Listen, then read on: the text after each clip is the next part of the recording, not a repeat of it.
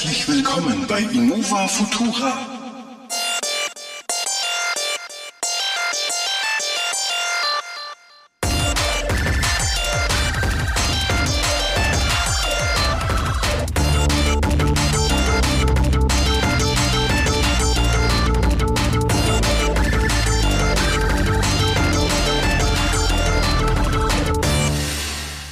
Ja, hallo miteinander. Willkommen, willkommen zu der Retro-Ausgabe Folge Nummer 20. Hier mit mir am Mikrofon der Marco, wie immer. Wie euch. immer. Was für eine Überraschung mhm. mit Special Gast, dem Marco.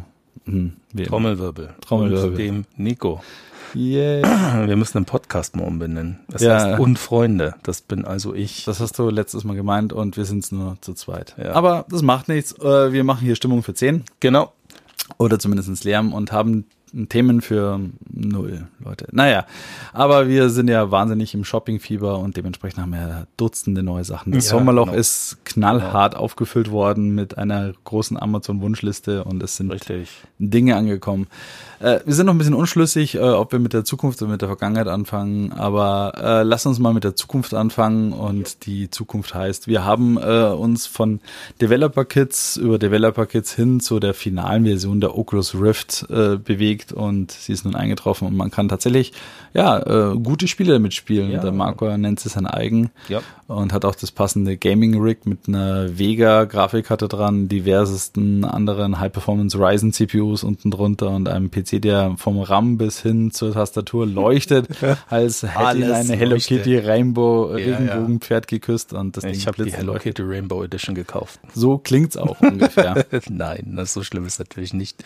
Ähm, ja, tatsächlich, ich habe mir jetzt die Oculus gekauft, die äh, zusätzlich zur PSVR ähm, die, ähm, die, die Final, äh, auch unter anderem, weil die Preise mittlerweile human sind. Ich habe das Kit mit Half Moon Controllern, also die speziellen Controller für die Oculus und zwar der Kamera inklusive sechs Spielen äh, für einen recht guten Preis geschossen und da habe ich dann auch zugeschlagen und ähm, ja, dann zufällig ist auch in den Warenkorb noch eine Vega gefallen. Also das ist so die AMD-Version der GeForce GTX 1080. Nein, 32 Gig. Ah, ja. So ich okay. habe 32 Gig RAM, nicht 64. Nicht, Nein, die 64 war nicht lieferbar und irgendwann hatte ich keine Lust mehr und habe 32 genommen.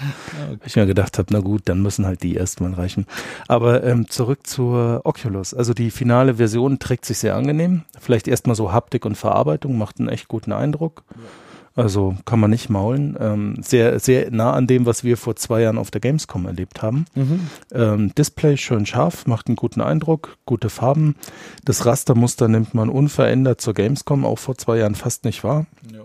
Und ähm, auch die ganze Software dazu äh, macht einen sehr ausgereiften Eindruck, auch wenn noch Beta draufsteht. Ein bisschen beefen tun sie halt zwischen der ähm, Oculus und dem Steam VR. Richtig, das haben wir bei mir der, live erlebt. Ja, ja, da, man ist, da startet zwar noch der, also alle fangen alle, die Präsentation ist bei allen gleich. Du hockst in irgendeinem Wohnzimmer, ja. in einem Loft, in einem Schloss oder ja, wo auch ja. immer, in so einem Raum und hast da dort vor dir äh, klassisch dann das Menü.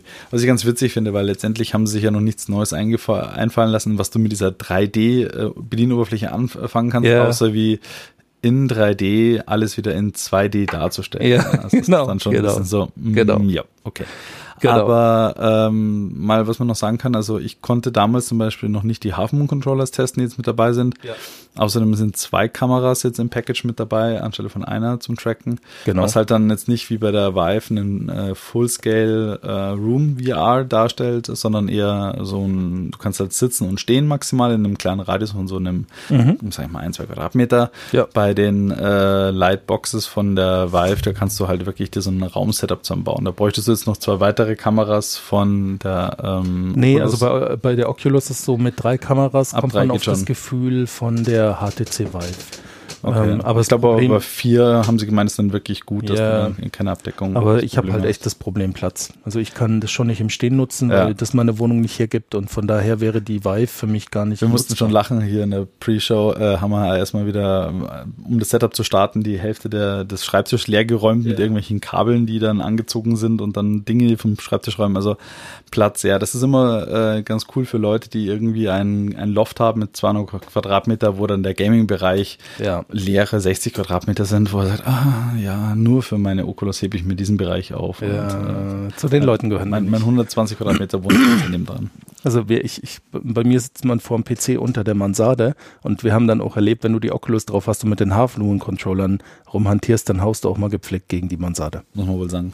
Aber so von äh, vom Software-Titel her, also noch kurz zu der Hardware. Ja. Also ich meine, ich glaube, das ganze Setup inzwischen ist unspektakulär. Du brauchst halt einen USB 3-Port. Ja. ja, eine Menge, eine Menge. Also sie belegt, äh, ich glaube, vier oder fünf USB-Ports, vier, genau. Ja, ich denke, die beiden Kameras äh, und, und die äh, genau. und die und das äh, Headset nochmal zwei auch ja. Genau, die Kameras jeweils ein, das Headset ein ja. USB 3 und einen zusätzlichen USB-Port. Was man halt auch sagen muss, zu Vive noch unterschiedlich ist, dass die ähm, äh, Oculus bringt halt ihre eigenen Kopfhörer mit, ja, die sich umklappen lassen, was ganz angenehm ist. Äh, das, dann reißt man sich die nicht auch noch vom Schädel, wenn man das Ding wieder abnimmt. Ja.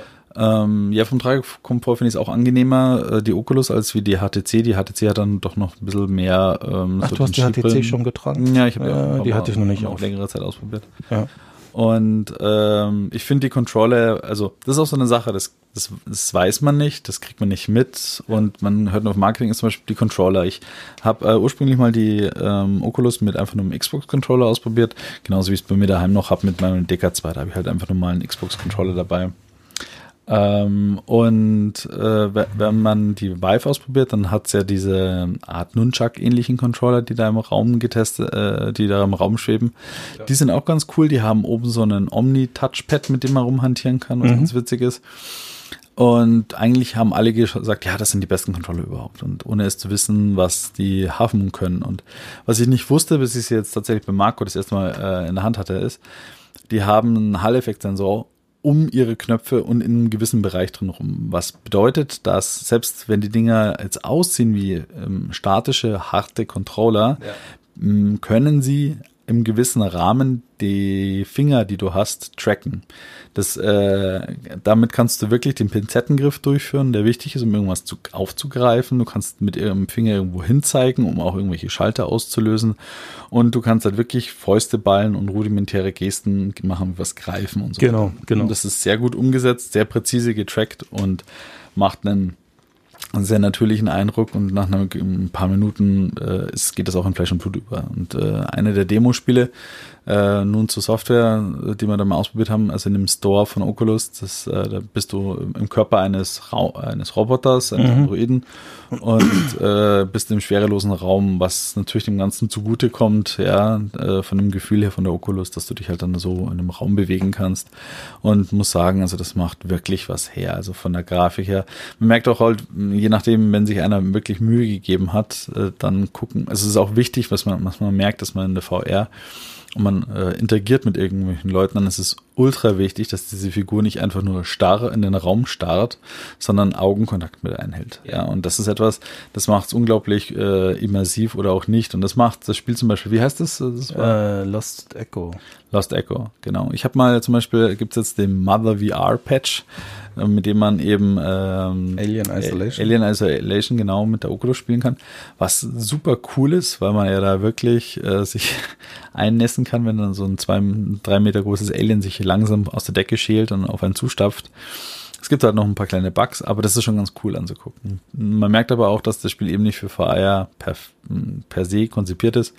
Da wirken die Figuren, die halt um einen herumlaufen, extrem hölzern. Ja. Also, ich meine, die gucken ja, halt irgendwo, ja. in, irgendwo in die Pampa und äh, starren irgendwas Leeres an. Und von der Bewegung her ist auch, du hast da diese klassische, also kriegen die Leute. Ah, ich muss mich korrigieren, es heißt Lone Echo. Lone Echo. Lone Echo. Äh, da kriegst du diesen klassischen schnellen Motion Sickness, weil äh, wenn du da einfach mit dem Controller dich von A nach B schiebst, dann ist es nichts, äh, was da funktioniert. Ja. Da bist du halt ganz schnell dabei mit, äh, äh, du schiebst dich da durch den Raum und fängst da an zu, rumzuwirken und den nächsten Eimer zu suchen. Ja. ja, ja. Das ist wirklich wichtig, eben bei so einer VR-Geschichte, dass das halt äh, funktioniert. Und äh, die äh, probieren es meistens eben mit diesem Teleport aus. Das heißt, du wirfst so eine Art Angel aus. Das machen beide gleich, HTC und Oculus. Das hat sich so ein bisschen in dieser VR-Bewegungssteuerung etabliert. Man wirft so eine Art Angel aus, so eine virtuelle, die macht so einen Bogen auf den Punkt, wo du hin möchtest. Dann mhm. drückst du einen Knopf und teleportierst dich an die Stelle, wo der Punkt äh, aufschlägt. Mhm. Das sorgt wirklich dafür, dass man halt so relativ wenig Motion Sickness hat. Das, je nachdem, wie schnell man das halt macht. Ich meine, ja. wenn du dich halt mit Turbogeschwindigkeit durch ein Level durchteleportierst, dann fängst du auch irgendwann mal an, das äh, zu koppeln. Ja, dann wird der leicht übel. Genau, Aber sonst, genau, ja. genau. Aber das Lone Echo, der ist, also, ähm, also auch die Hardware kann ich nur unter, ähm, nochmal ganz kurz unterstreichen. Also gerade die Moon, die machen auch einen phänomenalen Eindruck. Das ist echt äh, ein tolles Stück Technik, sehr präzise, auch im Vergleich zur PSVR. Da habe ich jetzt meine, meine Vergleichsmöglichkeiten.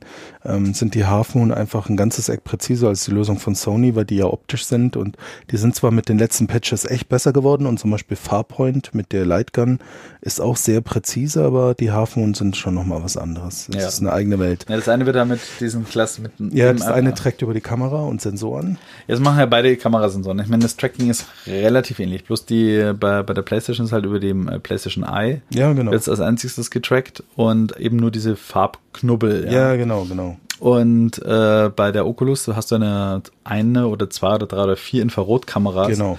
Die hat auch eine höhere Refresh-Rate und, und, Auflösung als wie die von der PlayStation und da merkt man halt den Unterschied. Richtig, ja. richtig.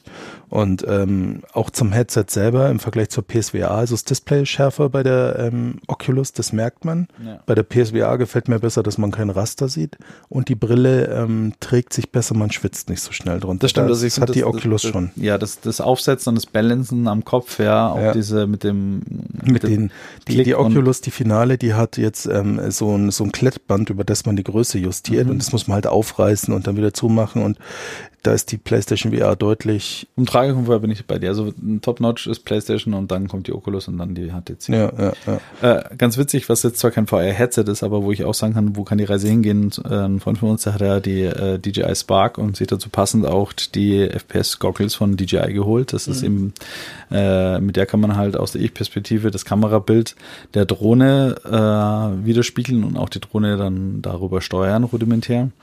Und ich muss sagen, also die ist zwar jetzt nicht 3D, sondern man hat halt ein 2D-Bild, ein großes. Ja.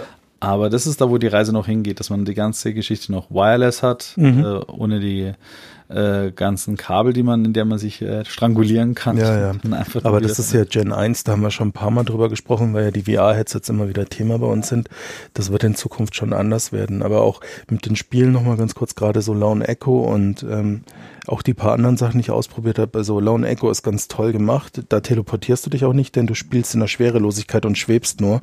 Ja. Und dadurch hast du das Thema nicht, dass du dich bewegst. Und das funktioniert auch gut. Also mir wird nicht schlecht ja, davon. Ich kann das gut spielen. Du bist doch nicht so schnell unterwegs. Du greifst ja immer so. Ja, so genau, kleine genau, Jetpacks genau, genau. an den äh, Gelenken. Kannst dich damit ein bisschen das vorwärts boosten. Und das ist aber wirklich ein Spiel, wo ich sagen kann, das macht echt Spaß in VR und vermittelt doch mal ein ganz anderes Gefühl. Ne?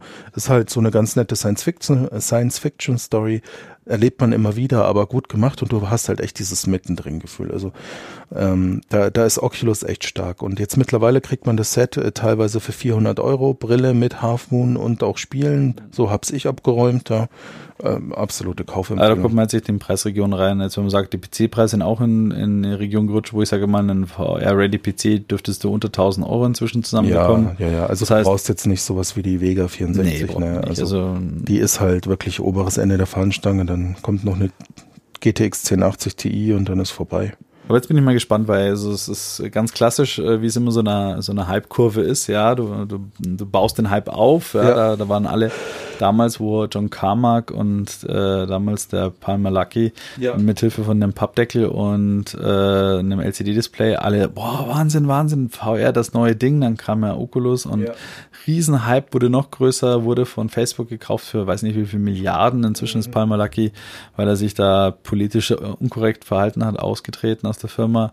Und jetzt kommen wir so langsam aus dem Hype raus in die Ernüchterungsphase hinein. Ja. ja. Also jetzt müssen wir mal wirklich gucken, was schafft Gen 2 Hardware, äh, wie ist es dann mit der Auflösung Wireless und nach wie vor AAA-Titel. Ja. Mhm. Also das ist ja so, äh, wir haben es gesehen, auch ähm, in dem Moment, wo ein Studio auf einen Hardware-Controller oder ich sag mal auf einen Hardware-Setup sich festfährt, das muss dann schon, entweder ist es ein Startup äh, oder das Venture-Kapital muss extrem da sein. Aber ja. so ein AAA-Titel wie zum Beispiel ein GTA 7 oder 6, was jetzt kommen wird, ja, Ich meine, der, der pumpt halt in eine Firma knapp eine Milliarde Euro rein. Ja, und das muss ja auch für VR geeignet sein, noch dazu. Ne? Naja, und das muss erstmal wieder reingespielt werden. Und die ganzen Investoren, die machen das nicht, weil sie irgendwelche Gutmenschen sind oder meinen, sie haben Spaß einfach daran, sondern das muss halt wirklich erstmal genauso cross-Plattform möglichst vom, vom Handy über einen, über einen Kassenautomaten egal auf irgendeinem Display, es muss überall flackern können, ja, das Spiel. Es ja. muss überall laufen können. Ja.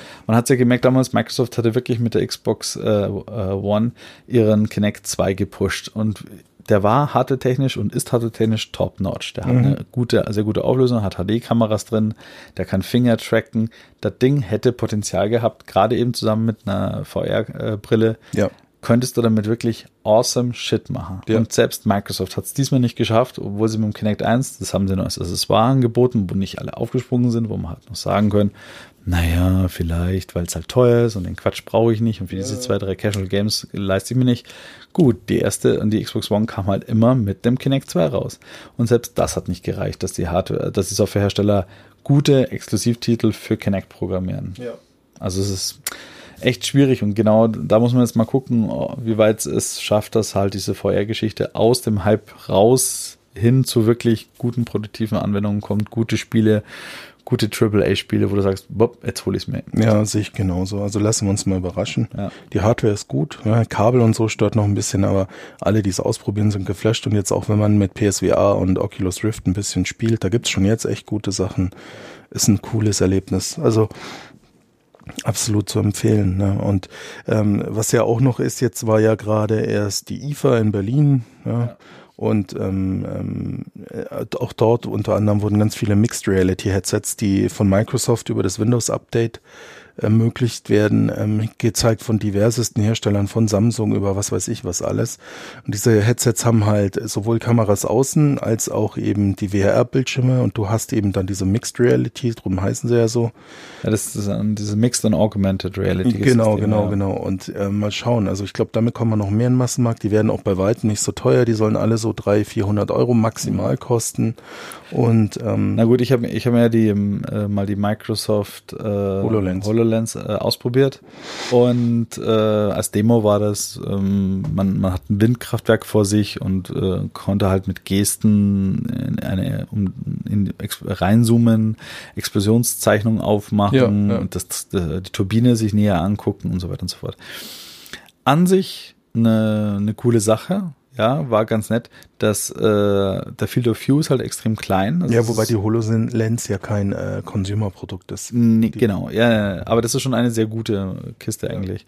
Und äh, trotzdem, auch bei der war es so, dass als ich dann ähm, drumherum gelaufen bin, also der, der Bildschirm ist recht klein ja, ja. und ähm, so wie es halt in der Werbung wirkt, dass dann um dich herum so eine VR-Welt in die reale Welt hineinbricht, ist es nicht.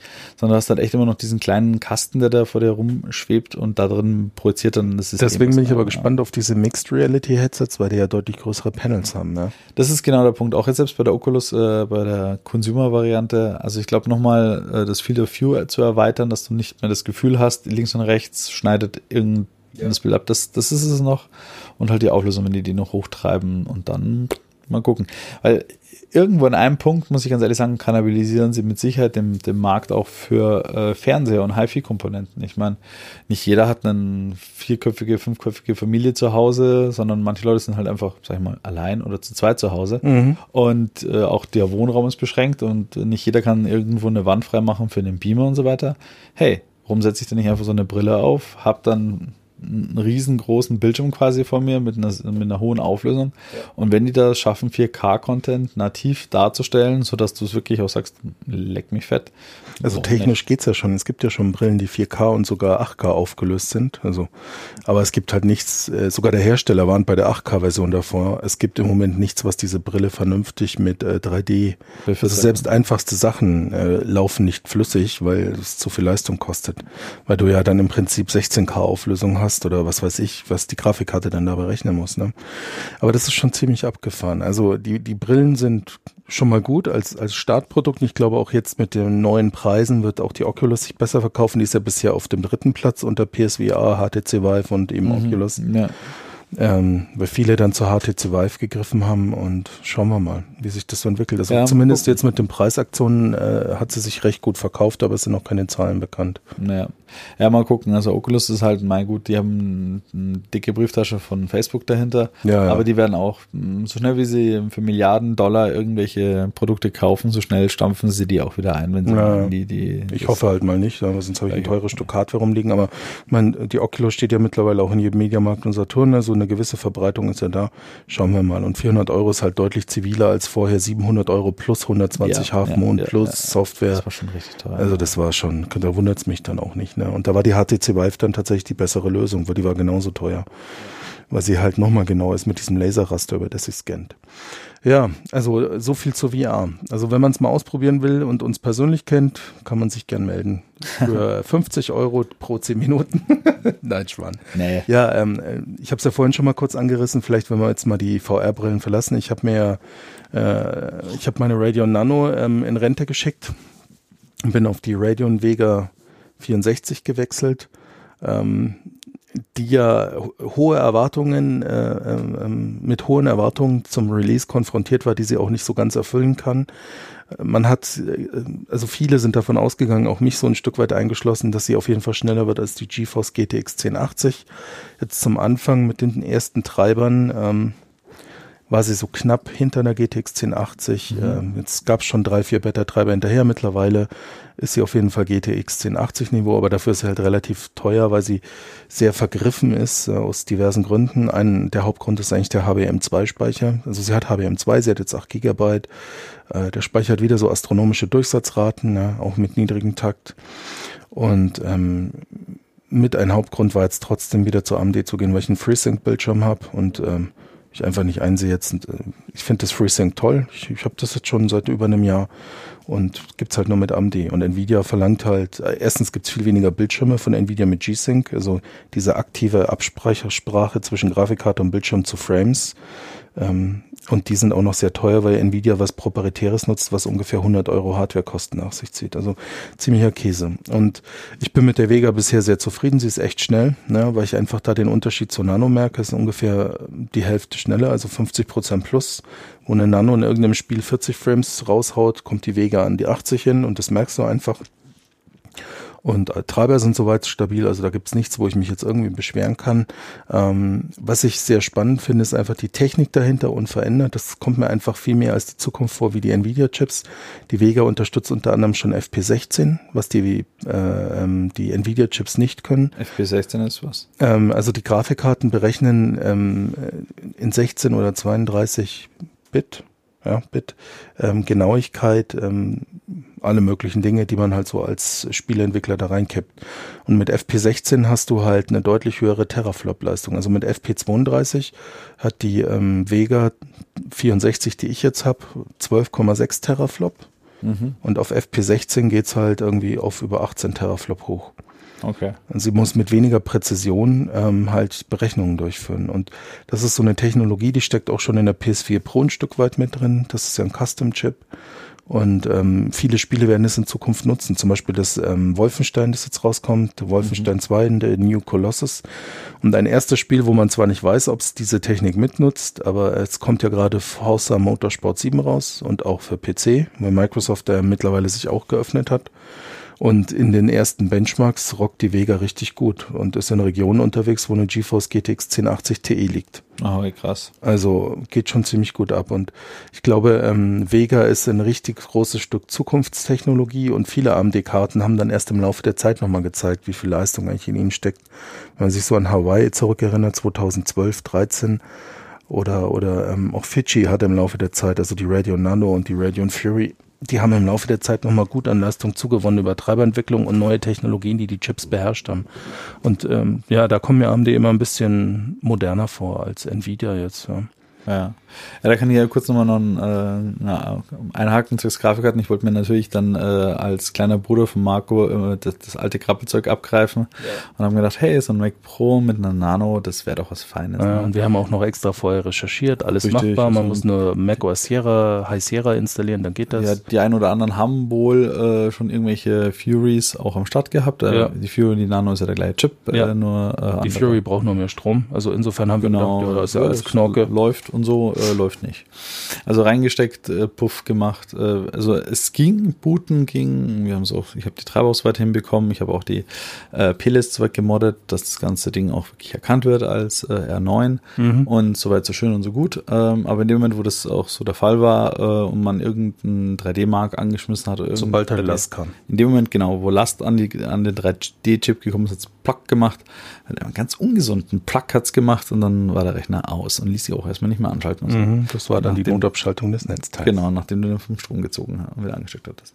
Naja, das war also nicht so von Erfolg gekrönt. Also ja. somit, äh, ich werde hier auf der R8, also auf einem Fiji. Äh, nein, du, nein, Hawaii, Hawaii verbleiben. Oder noch älter, Tonga.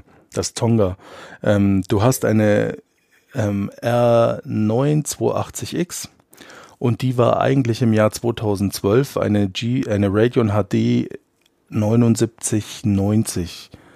Ja, irgendwie so. Irgendwie und das war mal der Mega Future Tech Chip, der, also selbst jetzt ist er ja noch okay. Ja. Also ähm, ja, aber damit bei der Karte hört's hört's dann leider auf für dich, ne? Ja. ja und ja. Ähm, ja, also so viel zu den Erfahrungen zu Vega. Also Stromverbrauch ist leider auch höher als bei Nvidia. Das finde ich jetzt auch ein bisschen schade, weil sie in 14 Nanometer gefertigt wird und damit sogar moderner ist als die GeForce GTX 1080 und 1080 Ti. Also irgendwo habe ich ein bisschen mehr erwartet, aber äh, Potenzial ja. ist da wohl noch ziemlich drin in der Vega. Nee, ich glaube, so viel ist nicht drin. Vielleicht noch so 10 Prozent mehr. Was mhm. mich jetzt echt überrascht hat tatsächlich war Forza Motorsport 7, weil das auf der da gibt's eine tolle Website, Computerbase, und die Benchmarks waren schon so, wo ich mir gedacht habe, holla die Waldfee. Also, äh, dass die Vega da so nochmal Stoff gibt. Also sie war signifikant schneller als die 1080 und äh, mhm. ich glaube erst bei 4K-Auflösung war dann die GTX 1080 Ti äh, deutlich schneller. Krass. Also naja, schauen wir also, mal, was die, die Zukunft bringt. Genau. Und apropos, ja. Apropos Zukunft und Leistung. Wollen ja. wir dann gleich mal in unser nächstes Thema hineinrauschen? Ja. Ähm, und zwar äh, wären das die neuen iPhones, die ja jetzt überall rausgekommen sind, mhm. in der ganzen Welt. Jeder hat's ja jetzt schon. Stellt fest, die sehen genauso aus wie das davor, das davor, das davor. Ja, das, das Design davor. ist schon sehr lange so bei Apple. Ne? Ja, seit dem iPhone 6 halt. Ne? Jetzt haben ja. wir das 6, 6S, 7 und jetzt haben wir das 8er am Start. Ja, das eigentlich ein 7 Plus ist. S. Äh, 7S, ja, genau. genau. S. Marco ist noch neu, weil der Marco äh, ist in, in, ins helle Licht geschritten. Ja, ja, ja. Äh, ich, Zu Freude Nikos, er feiert jeden Tag. Er hat auf dem Altar für die Apple-Jungen eine Ziege geschlachtet. Denn äh, für mich wurde eine Ziege geschlachtet, weil ich habe es geschafft, wieder einen äh, rüber zu holen. Meine Kollegen sagen auch schon mal, sag mal Nico, wie viele Seelen musst du noch sammeln, bis, bis du ja, bis, bis der Geist von Steve, Steve Jobs sich persönlich bei dir bedankt. Richtig. Na, es sind noch ein paar, aber nee, der Marco hat den äh, Rundumschlag gemacht. Äh, mhm. Er hat hat äh, sich Apple Fight von äh, iPhone über iPad bis zur Apple Watch. Äh, Richtig. Jetzt rede ich noch einen hin, dass er sich noch ein Apple TV besorgt, aber da kann ich auch ein bisschen dazu erzählen, weil den habe ich mir noch dazu gemacht. Ja, äh, hast du schon 4K, weil der ist mal so am Rande überall noch nicht kaufbar. Äh, nee, den 4K habe ich nicht. Da du hast 4K, den Vorgänger. Genau, ich habe den, äh, den 4er und genau, den, äh, den 4K Mit dem A8-Chip drin. Genau, also äh, dann aktuell hat den A11X, glaube ich, oder? Nee, A10X, derselbe wie das iPad Pro. Fusion. Ah, okay genau drin. Na, ein bisschen was zum Achter. Also ich meine, wir brauchen jetzt keinen großartigen Deep Dive äh, nee, iPhone glaub, 8 machen, weil äh, alle Tech-Menschen haben es ja schon gelesen. Also die größten Veränderungen sind, es gibt jetzt eben das 8er und das 8er Plus. Die kommen auch vorher raus. Äh, optisch sehen sie aus wie die alten. Die Kameras sind wieder überarbeitet, obwohl sie weiterhin nur 12 Megapixel haben, aber momentan in allen Tests sind sie, ist das iPhone 8 Plus das Kamerahandy schlechthin und räumt alles aus dem Weg, was da irgendwie Galaxy S8 oder sonst wie heißt. Äh, der neue Chip, der A11 Bionic, glaube ich, heißt genau, der jetzt. richtig, ja. Der ist aus einer anderen Welt. Also der Snapdragon 835 ist einfach mal, wenn wir jetzt den Maßstab setzen, dass der A11 Bionic 100% ist, dann ist der Snapdragon 835 bei ungefähr 66%. Also das, ist halt schon richtig krass. Also was die da an CPU-Leistung wieder reingeschraubt haben, ist wohl da vom anderen Stern. Sie ja. haben auch eine eigene GPU drin, das ist ja, auch das sie haben erste Mal. Genau. Und die da, ist aber auch gleich richtig fett unterwegs. Genau, und wie sie das released haben, ist gleich daraufhin äh, PowerVR pleite gegangen und hat sich jetzt aufkaufen lassen von irgendeinem chinesischen Investor. Ja, ja. Was ich ein bisschen bitter finde, weil ich als alter PowerVR-Fan, ja, damals, wo alle irgendwie eine 3D-Monster sich gekauft haben, ja, hat er hat der Nico, ne? ah ja, Power, Power VR ist Power VR gehabt, ja. Ja, ja. Na gut, aber äh, genau, äh, dann äh, waren wir ja bei diesen Textbacks mit dem Chip, ne? Dann, ja. also der ist neu, ähm, die Speicherausstattungen sind halt wieder größer geworden. Ähm, das Display muss man vielleicht nochmal erwähnen, das hat jetzt True Tone, also es genau. passt automatisch den Weißwert an seine Umgebung an. Und, äh, Aber leider eben nicht die 120 Hertz.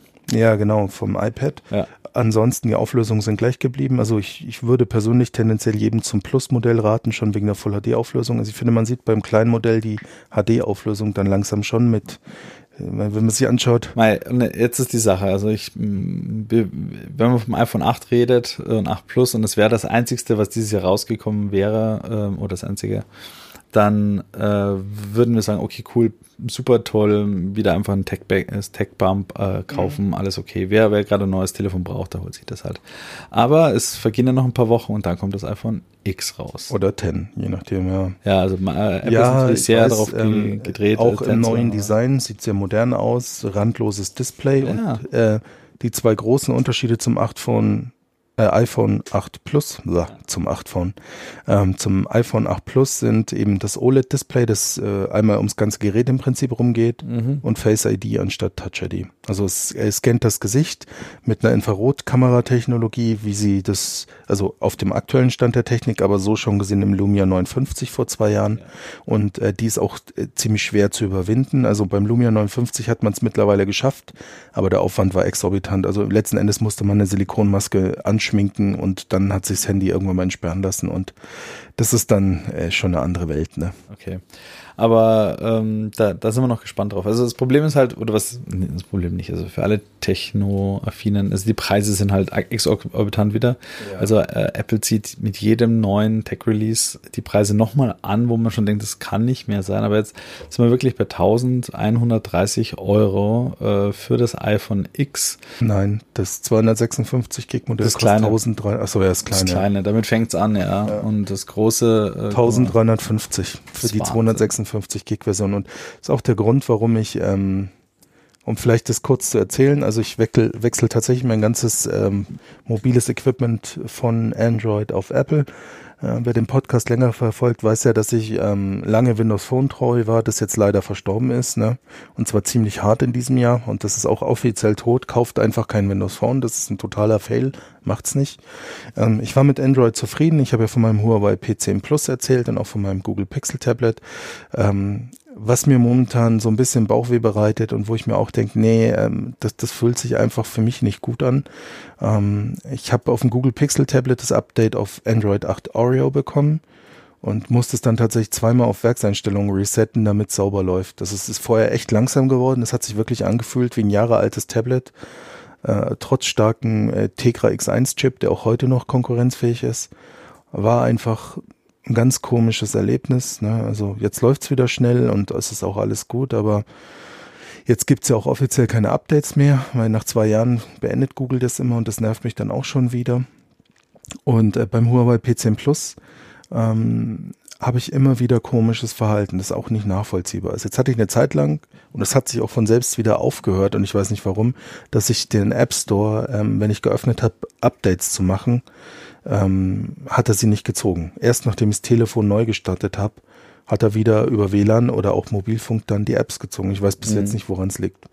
Oder was ich auch habe in meinem Auto, ist ein, ein, ein ähm, Radiosystem, Entertainment-System verbaut, das fähig ist, äh, ein paar ausgewählte Apps zu steuern, unter anderem Spotify. Das hat super funktioniert jetzt und der Vorteil von Android gegenüber iOS ist, das geht wireless über Bluetooth. Ein mhm. iPhone muss man immer mit Kabel verbinden. Mhm. Und das hat jetzt tadellos ewig funktioniert und seit äh, vier Wochen grundlos äh, muss ich immer das ganze Soundsystem im Auto auf Werkseinstellungen zurücksetzen. Dann geht's wieder eine Zeit lang am Handy. Und dann sagt er wieder, App kann nicht gestartet werden. Und das nervt mich halt brutal. Ja. Also dann stecke ich lieber ein Kabel an und am Auto kann es nicht liegen, denn es wurde nicht geupdatet. Ja. Das ist jetzt nicht so wie ein Smartphone, dass du irgendwo auf Update klickst in dem Fall, sondern es macht die Werkstatt dann mit dem Computer. Und ja, all das nervt mich halt immens und ähm, äh, auch die Update-Politik, was weiß ich, wann ich mal ein Android Oreo dann bekomme auf das P10 Plus, weil nicht nur, dass ich ja limitiert bin dadurch, dass Huawei das irgendwann mal raushusten muss, sondern dann habe ich ja zwischendrin auch noch Vodafone, die dann irgendwann mal sagen, ah ja, jetzt halten wir es für gut. Und das ist halt alles ein Fuck-up. Sorry für die Wortwahl, aber das habe ich mit dem iPhone nicht. Ich habe ja von Berufswegen iPhone 6s Plus und am ersten Tag, wo es iOS 11 gab, zack, Update, es läuft, alles ole, ole, ole. Und so stelle ich mir das halt ehrlicherweise vor. Und los ging jetzt das Spektakel mit einem iPad Pro 10.5, halt mhm. das, was dieses Jahr vorgestellt wurde, in 256 Gig und das ist halt einfach toll. Also das ist nochmal überall an jeder Ecke ein bisschen mehr poliert als Android auf dem Pixel-Tablet und es läuft auch einfach sauber und ohne Dada und ich habe es eben gekriegt dann gab es gleich das Update von Android, nee, von iOS 10.3.3 auf iOS 11. Und das lief einfach zackig durch und danach war das Gerät genauso wie vorher und ein Traum, so wie man sich das wünscht. Es ist halt elendig teuer, ne? Und ich kaufe mir die Geräte jetzt privat nicht über irgendwelche Handyverträge.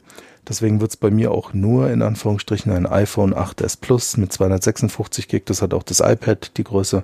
Und ich nehme halt die kleine Apple Watch Series 3 mit Wi-Fi. Das ja, aber preislich auch. bist du doch dann jetzt relativ ähnlich gewesen. Und ich meine, 256, äh, einen, äh, einen Plus zu nehmen, da bist du ja auch ein 100er am X vorbeigeschrammt, oder? Nee. Das so. kostet, das X kostet als 64 Gig, da bin ich ja. ein 100er vorbeigeschrammt. Genau. Aber 64 Gig weiß ich halt jetzt schon, dass mir nicht reichen. Und dafür ist mir das Display auch nicht wert. Und äh, ich, ich habe die Erfahrung mit Face ID in Anführungsstrichen gemacht auf dem Lumia. Und das hat toll funktioniert. Das ist auch manchmal praktisch. Vor allem im Winter musst du nur reinglotzen und nicht irgendwo einen Finger drauf pressen. Aber im Alltag benutzt, ist, benutzt man den Fingerabdrucksensor. Das ist intuitiver.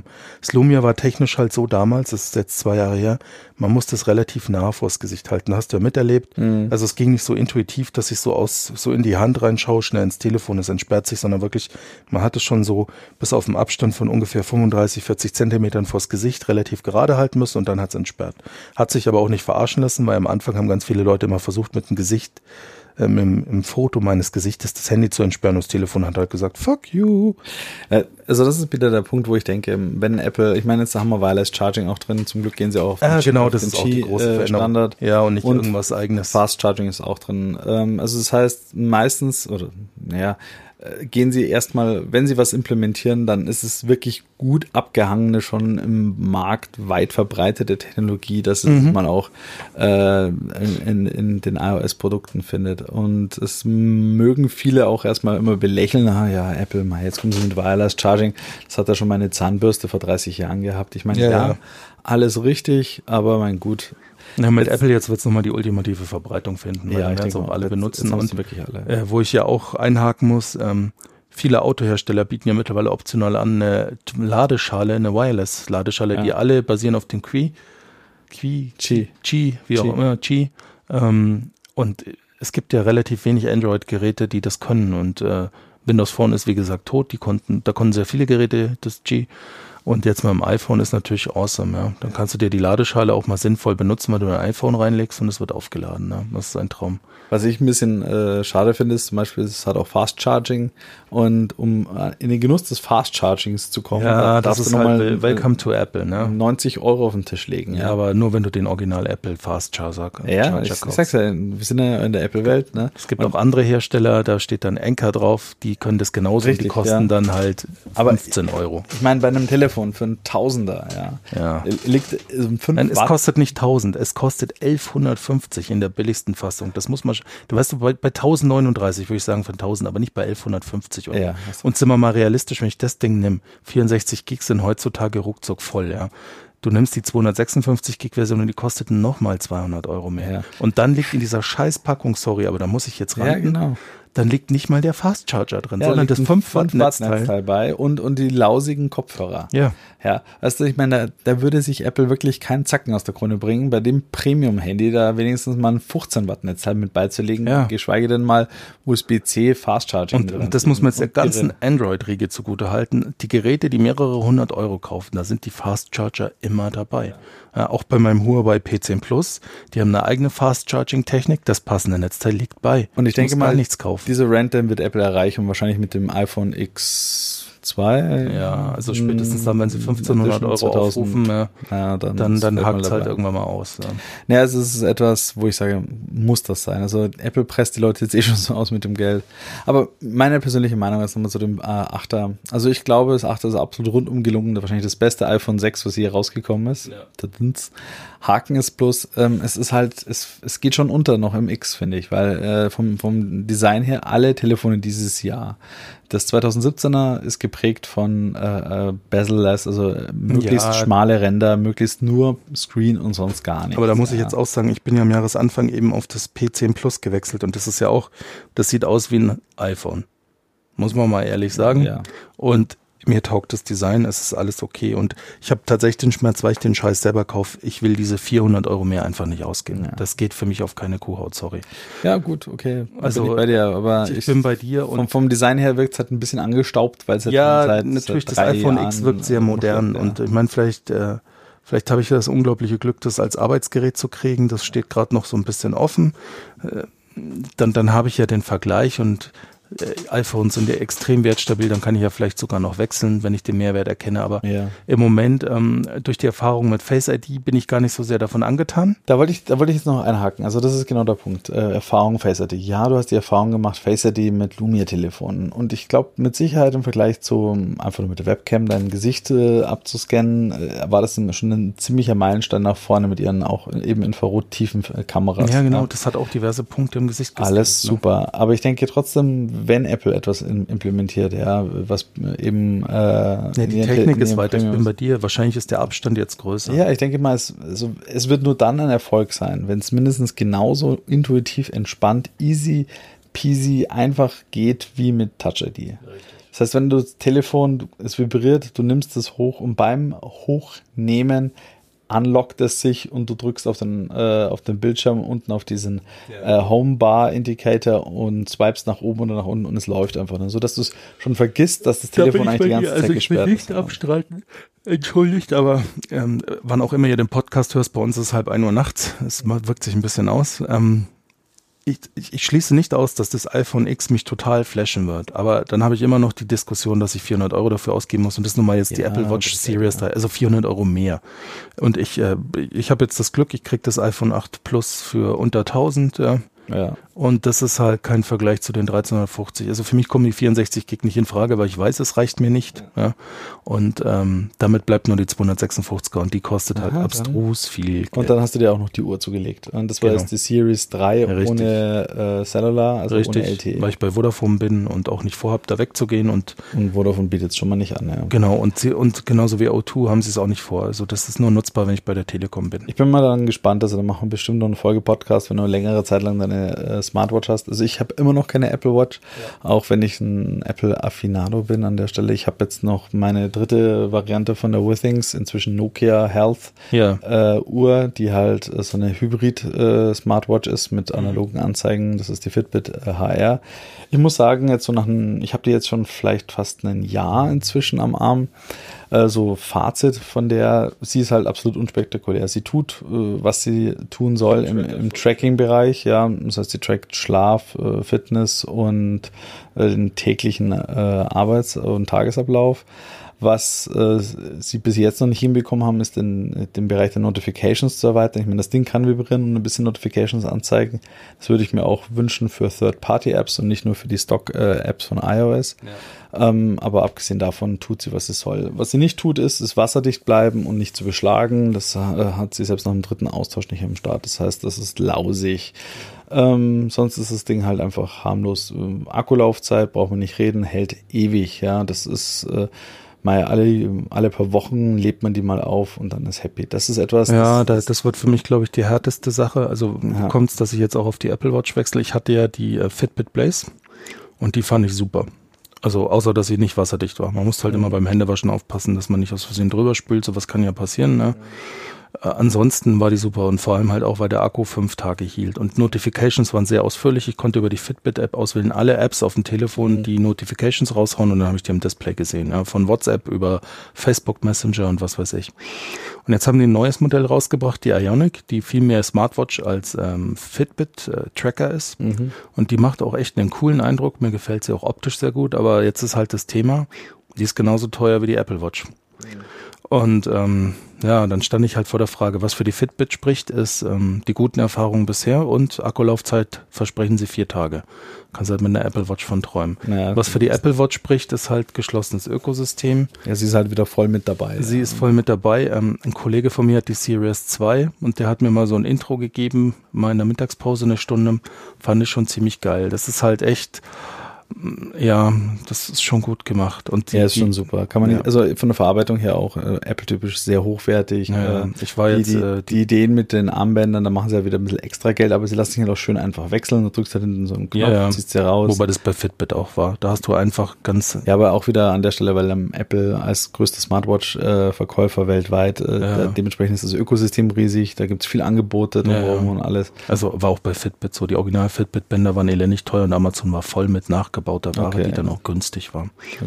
Weil die Fitbits ja auch sehr populär sind. Also ich ne? bin mal gespannt auf die Dreier, also so ein Upgrade von der Hardware her zu zwei, zu drei. Also wenn man nicht die LTE-Variante hat, nur ganz kurz zur LTE. Ja. Ich glaube, das Ding ist jetzt erstmal, muss ich mal ganz ehrlich sagen, so wie ich es gelesen und wie sie es implementiert haben, ist es ein Rohrkrepierer. Das haben sie jetzt mal rausgebracht und für die Early Adapters äh, wieder mal eine Uhr rauszubringen, die sie sich leisten können, um zu sagen, ich habe einen roten Knopf dran an der Seite und ich. Ja, den ich persönlich hässlich finde. Also ich war jetzt im Apple Store und habe mir alles live angeschaut, weil mein ja. iPhone und meine Apple Watch habe ich in einem Online-Store bestellt und der hat jetzt für beides ungefähr fünf Wochen Lieferzeit, weil halt mhm. ausverkauft. Aber ich, ich, äh, ich bin im Store treu und ich habe da einen ganz guten Rabatt auch gekriegt und ähm, den kriege ich halt bei Apple nicht. Ne? Und mhm. war trotzdem im Apple Store und habe mir das Zeug live angeschaut, weil willst es ja auch mal in die Hand nehmen. Und man merkt beim iPhone 8 Plus zum Beispiel, dass es auch schwerer ist jetzt als das 6S Plus zum Beispiel. Und bei der Apple Watch eben, ich habe mir die, ähm, die, die ich mir gekauft habe, ich habe die Wi-Fi Aluminiumgehäuse in Grau, Schwarz, Anthrazit mit diesem Kunststoffband. Ähm, und ich habe die Cellular-Version mir angeschaut und der rote Knopf geht gar nicht. Also es gefällt mir überhaupt nicht. Ja, Den haben ja alle Varianten. Das sieht einfach scheiße aus. Ja, es hat also, ja, ja, damit halt, äh, damit du siehst, ja, ich habe wieder ein bisschen mehr Oh, ich habe die ja. Cellular. Und genau. wo bist du bei O2? Ja, Glückwunsch, du bist offline. Ja, aber genau. ich habe die Cellular. Du kannst das so nur bei der Telekom machen. Und äh, das äh, kostet die 5 Euro extra. Richtig, wegen der Partnerkarte. Du hast kein Roaming und äh, die Tests zeigen, ja, du hast vielleicht eine Stunde äh, Telefonie oder äh, genau, LTE, und dann ist der Akku leer. Vollgas und dann ist der Akku alle. Und dann ist der Punkt weg. Also ich, ich kann es mir persönlich vorstellen, ja, so wie es in diesen hippen Videos ist, ja, du bist halt irgendwie draußen in der Natur, du machst Sport, du bist äh, in deinem hautengen äh, Sportler-Outfit, wo dich nichts stören darf, außer wie die Uhr am Handgelenk und gehst raus und musst noch eine Stunde umdrehen, weil die Uhr alle ist. Also das ist so eine Sache, wo ich mir denke, mh, hm, schwierig. Oder gerade wenn du im Urlaub bist oder sagst, hey, ich habe also ich kann, was ich mir wirklich gedacht habe, was coole Idee wäre. Oft hat man ja keinen Bock im Urlaub zu, zu, sagen, hey, ich möchte mein Handy mit an den Strand nehmen oder ich mhm. möchte mein Handy einfach äh, im Hotelzimmer lassen. Das wäre damit möglich. Ja, ich sage, hey, cool, ich nehme nur meine ja, Heads, meine aber Headphones. Kein mit. Roaming. Genau, ich nehme meine, meine Uhr mit und ich gehe an den Strand und habe mein, meine Gefühlt Podcast dabei die und Handyhersteller, genau. äh, werden sich die Mobilfunkanbieter maximal gegen ESIMs. Ich ja, das ist immer noch so, die, äh, die sollen die Schnauze halten, äh, also die Geräte Netz sind so bereitstellen hoch, und sich nicht einmischen. Hoch integriert, aber ich ziehe immer noch einen Schlitten raus und tue eine Plastikkarte ja, mit Chip aber, aber nochmal, das, ist, ist das, das Problem bei diesen Mobilfunkherstellern, die kapieren einfach nicht, dass sie einfach nur ein Kabel sind. Sie sollen die Schnauze halten, schnelles, stabiles Internet und Wi-Fi anbieten und das war's. Das ist genauso mit den bescheuerten Geschichten, dass sie in den ganzen Android-Telefonen meinen, sie müssten da irgendwelche customized Images anbieten mhm. und die durch irgendwelche Quality Centers durchjucken, ja, mhm. was da dafür sorgt, dass du dir selbst, wenn du denkst, du hast ein unbranded Telefon dir besorgst von Vodafone, bei dir ist es jetzt passiert mit deinem Huawei ja, P9, ja. dass du halt P10 Plus, P10 Plus, dass du deine ganzen Updates irgendwo in der Pipe hast, ja, wenn alle anderen schon rumlaufen, hey cool, was ist da wieder für ein Feature rausgekommen? Ja, ich habe das neueste Android und du sagst, hm, meins hängt noch in irgendeinem Vodafone. Aktuelles mega Fuck-up-Beispiel mit ein Grund aufs iPhone zu gehen. Ähm, Huawei versucht ja sehr Apple zu imitieren mit Android und das von der Oberfläche ist auch sehr nah alles dran und das läuft ja auch soweit gut. Und jetzt seit neuestem haben sie auch einen Huawei Cloud Service, wo 5 GB umsonst sind im Monat. Mhm. Tada, iCloud ist dasselbe. Brauchst aber halt das aktuelle Firmware-Update, dann ist das alles integriert. Mhm. Ja, willkommen bei Vodafone als Branding-Kunde. Tja, das war's dann wohl. Und ich meine, es geht ja bei iPhones auch. Und es gibt ja von der iPhone, es gibt ja inzwischen das, das SE, das 7er, das 8er, jetzt dann das X und alle Varianten dazwischen, ja.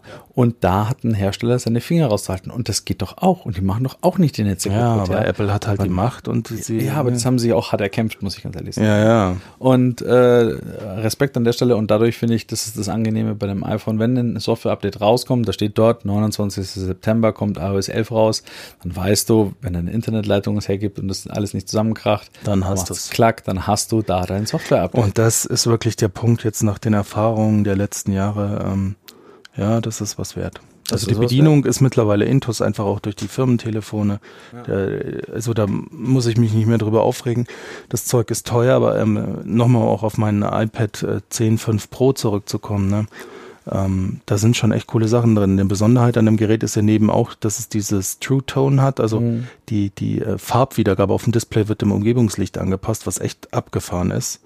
Ähm, es hat ich habe vorhin mal gesehen auch wieder, so ja. es ist gerade, es ist etwas, man, es ist so subtil. Ähm, du merkst es erst, wenn du ein Gerät daneben hast, dass es nicht hat, wie viel angenehmer das Display ja. vom iPad dann ausschaut. Ja. ja.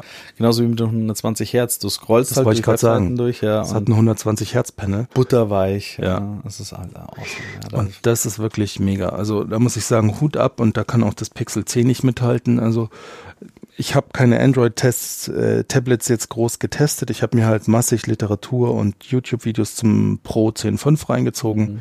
Und das ist halt im Moment das Tablet neben der 12-Zoll-Version. Ja. ja. Also muss man mal ganz ehrlich die sagen. Die sind auch Hardware gleich, die 12 und die 10er. Also ja. somit, äh, ja, wer mehr Platz haben möchte. Aber die Preise natürlich auch Apple-typisch zu lassen. Naja, wobei, das zahlst du auch für ein gutes Android-Tablet, was das, zumindest das 10.5 Pro jetzt mit, mit 256 Gig ohne Stift und Käse ja. ist. Ja gut, den Stift, ich finde es eigentlich ganz gut, dass, das heißt, dass er nicht dabei ist, weil das zahlst du bei den anderen auch irgendwo. Ja, ja. Aber gut, der kostet auch nochmal 100 äh, oder 110, glaube ich. Sogar. 109. Genau. Und, naja, wenn sie jetzt nicht der Künstler bist, was ich ja. nicht bin, dann brauchst du es dir nicht. Ich habe ein iPad, äh, nee, ich habe ein Surface äh, Pro. Pro 2. Genau, da und ist da ist ein Stift dabei. Der ist sogar auch recht gut und hat ja. Touch, äh, mehrere tausend Druckpunkte und alles. Ja. Man könnte damit was machen, wenn man es wenn man's könnte. Und er liegt irgendwo in der Schublade. Ich habe keine Ahnung, wo er ist. Ja.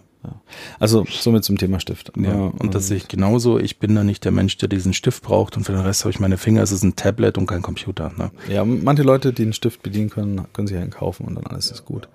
Und ähm, ja, aber so wie gesagt, also das aktuelle Apple-Line-Up ist eigentlich so top-notch, äh, schließt auf die Hardware-Höhe auf der Zeit. Mhm. Jetzt ist auch noch der äh, Apple TV 4K rausgekommen. Ja. Ich habe mir jetzt auch wieder ein Apple TV zugelegt. Bei mir hat es mehrere Gründe gehabt. Also einmal die Ankündigung, hey, Amazon kommt doch endlich mal äh, zur, auf ein Apple TV zurück, was ich gut finde, weil ich möchte auch immer in diesem Ja, Prime ist nochmal einfach eine Macht, fertig. Ja, es haben sich lange... Und ein Gerät zu kaufen Haben sie lange genug rumgeheult gegenseitig aber jetzt ist es dann doch, kommt es mal raus. Ich denke mal so wahrscheinlich im Oktober rum wird es dann da sein.